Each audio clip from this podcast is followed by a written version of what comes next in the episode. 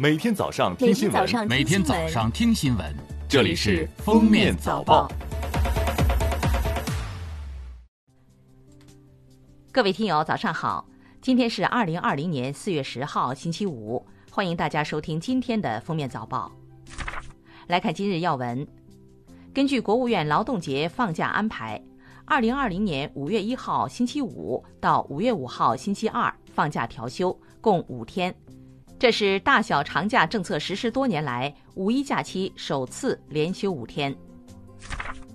日前，国务院联防联控机制印发通知，强调结合当前疫情防控形势，落实分区分级防控要求，推进生产生活秩序逐步恢复。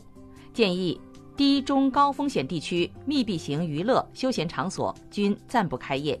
具体要求由各地依据本地疫情形势研究确定。四月八号，农业农村部官网公布了国家畜牧遗传资源目录征求意见稿，并向社会公开征求意见。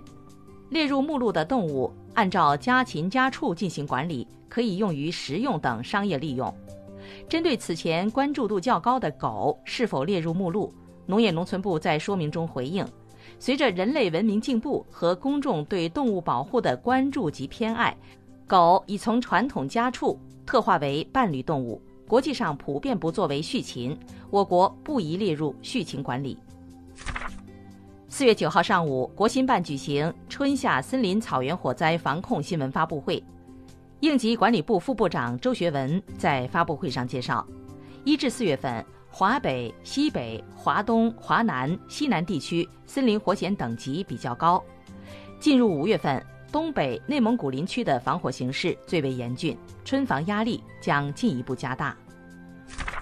教育部港澳台负责人日前接受记者采访时表示，综合考虑当前新冠肺炎疫情防控及两岸关系形势，决定暂停2020年大陆各地各学历层级毕业生赴台升读工作，对已在岛内高校就读并愿继续在台升读的陆生。可依自愿原则在岛内继续升读，当务之急要解决陆生返回台湾高校就读受阻问题，切实维护他们的正当权益。下面是热点事件：国家森林草原防灭火指挥部办公室日前在四川省西昌市就近期四川省森林火灾多发问题约谈四川省凉山州人民政府负责人。约谈指出。四川省凉山州存在对森林草原防灭火工作面临的新形势、新任务、新要求认识不到位，对火源管控存在宽松软、防灭火力量薄弱、队伍配备率不足以及指挥体系不健全和预案机制不完善等诸多问题和薄弱环节。近日。江西又有多个地市就省政府提出的今年二季度试行周末二点五天弹性作息下发通知，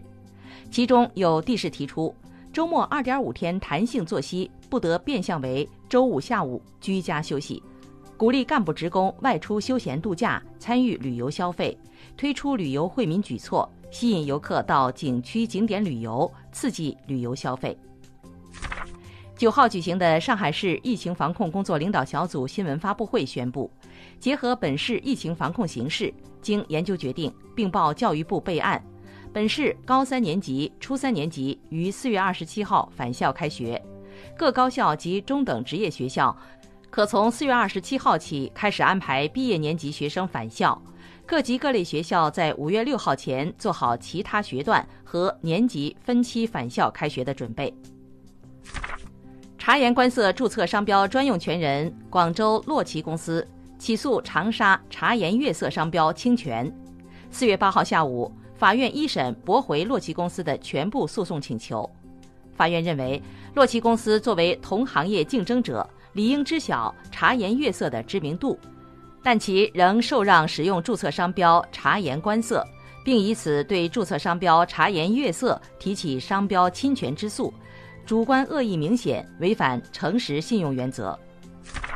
最后来听国际新闻，有媒体八号报道称，美国已阻止国际货币基金组织向伊朗发放五十亿美元的紧急贷款。美方称，伊朗使用贷款不是为了应对疫情，而是将其投入到军事用途。对此，伊朗总统鲁哈尼在八号表示，国际货币基金组织拒绝向伊朗发放紧急贷款的行为是不公正和不可接受的。四月七号，福布斯发布全球亿万富豪榜，受疫情和市场动荡影响，二零二零年上榜人数和总财富都有所减少。美国总统特朗普一个月内蒸发十亿美元净资产，总身价下降至二十一亿美元。其度假村和高尔夫球俱乐部也因新冠疫情而关闭。据日本放送协会 NHK 报道，九号，东京迪士尼乐园和迪士尼海洋乐园的运营商表示，将延长这两座乐园的关闭时间至少到五月中旬。该运营商表示，再次决定延长闭园时间是考虑到新冠肺炎疫情持续蔓延以及响应日本政府的要求。关于开园时间的讨论将在五月中旬展开。感谢收听今天的封面早报，明天再见。本节目由喜马拉雅和封面新闻联合播出。